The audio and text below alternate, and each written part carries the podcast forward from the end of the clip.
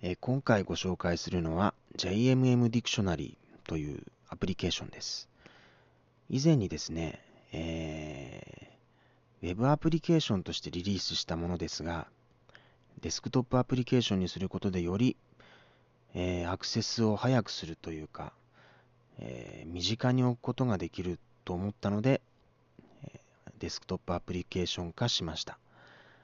名前の通りですね、まあ、えーわからない単語を調べる辞書、まあ、オーソドックスな辞書のツールなのですが、えーこのキャラクターが、尋ねてくれるので、それに対して答える形で、まあ、会話形式で単語が調べられる、そのようなツールになっています。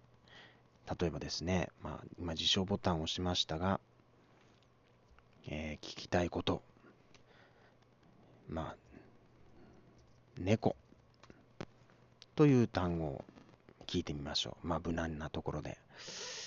そうすると、このように意味が表示されます。そして、えーこの最大の特徴はですね、今この表示された意味も、これを使ってユーザーの方がどなたかが登録した意味になっているわけです。これに対して、例えば、追記や修正を、こう先ほどのこの文ですね、これに追記や修正をしてまた登録することができます。まあ、今回、えー非常にこの意味が素晴らしいので、このままにしておきます。なので、このツールは、まあ、ユーザーの方の使い方によって、こう、良くも悪くもなる、まあ、アプリケーションですね。えーまあ、その他の機能として、その覚えた言葉を教えてくれる豆知識機能。ちょっと怖いです。これ何が出るかわからないので。ええ。まあ、こういうふうにランダムで意味が表示されます。えまあ、その他には、まあ、えー時計機能ですね。いつでもこのボタンを押すと、今の時刻をして教えてくれる。そして、計算機機能。まあ、非常にシンプルな、何の変哲もない機能ですけど、まあ、このように計算機として使えます。そして、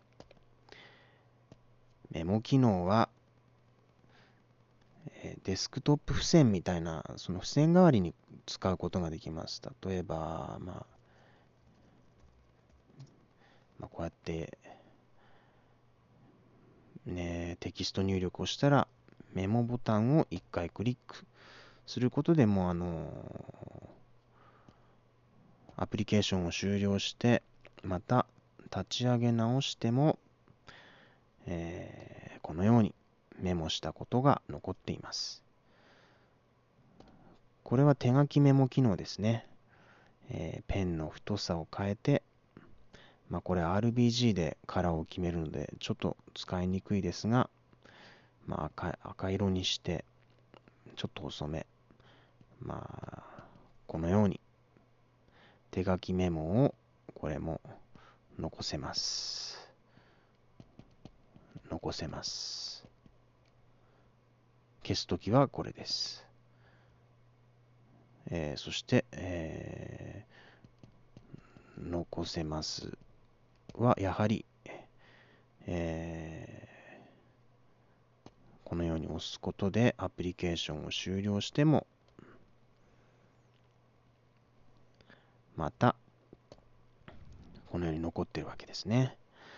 あとはですね、えーこれは例えばしりとり機能、ちょっと時間を持て余したときなんかにしりとりがしたいというときは、これもちょっとどんな単語が出てくるかわからないので危険なので、すぐ終了するかもしれませんが、ちょっとやってみます。漢字か。えーと、じゃあ、力うどんでどうかなって。そうするとですね、まあ、そうです。うどんじゃダメじゃん、これ。うんついちゃったじゃん。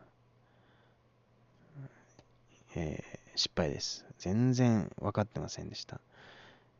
まあ、こう、今、今、これ、トークボタンを押すと、占いになりましたが、占いやしりとりができるといったところですね。もう一度ちょっとチャレンジで。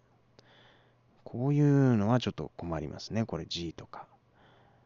G とかは困るんで、もう一回いきます。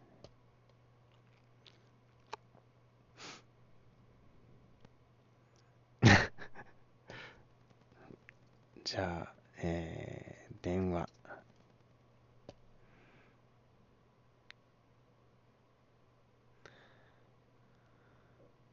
というのに知らない単語を入れると聞かれるので、またこれを入力して、えー、引き続き、まあ、続けることができますね。まあ、例えば入れてみましょう。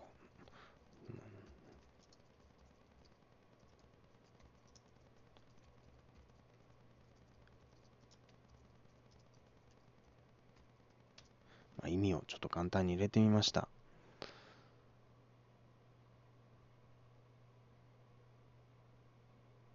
まあ、この和から始まる、あの漢字で、和の漢字で始まる言葉を知らなかったので、まあ、ユーザー側の勝ちということですね。まあ、ひらがなで始まると結構もっと続くんですが、今回ちょっと出る単語が、まあ、難しかったので、長続きしませんでした。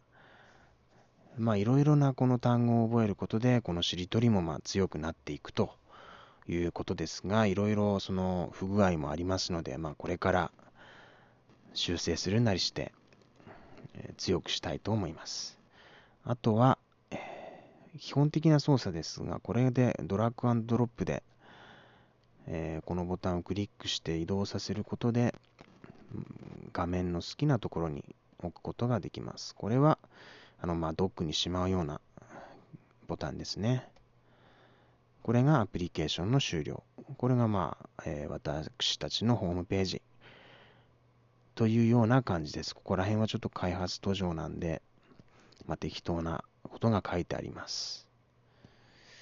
といったところでしょうか。えー、まあ、デスクトップアプリケーションとして再リリースされたこのツールですが、お使いいただけると嬉しいです。では。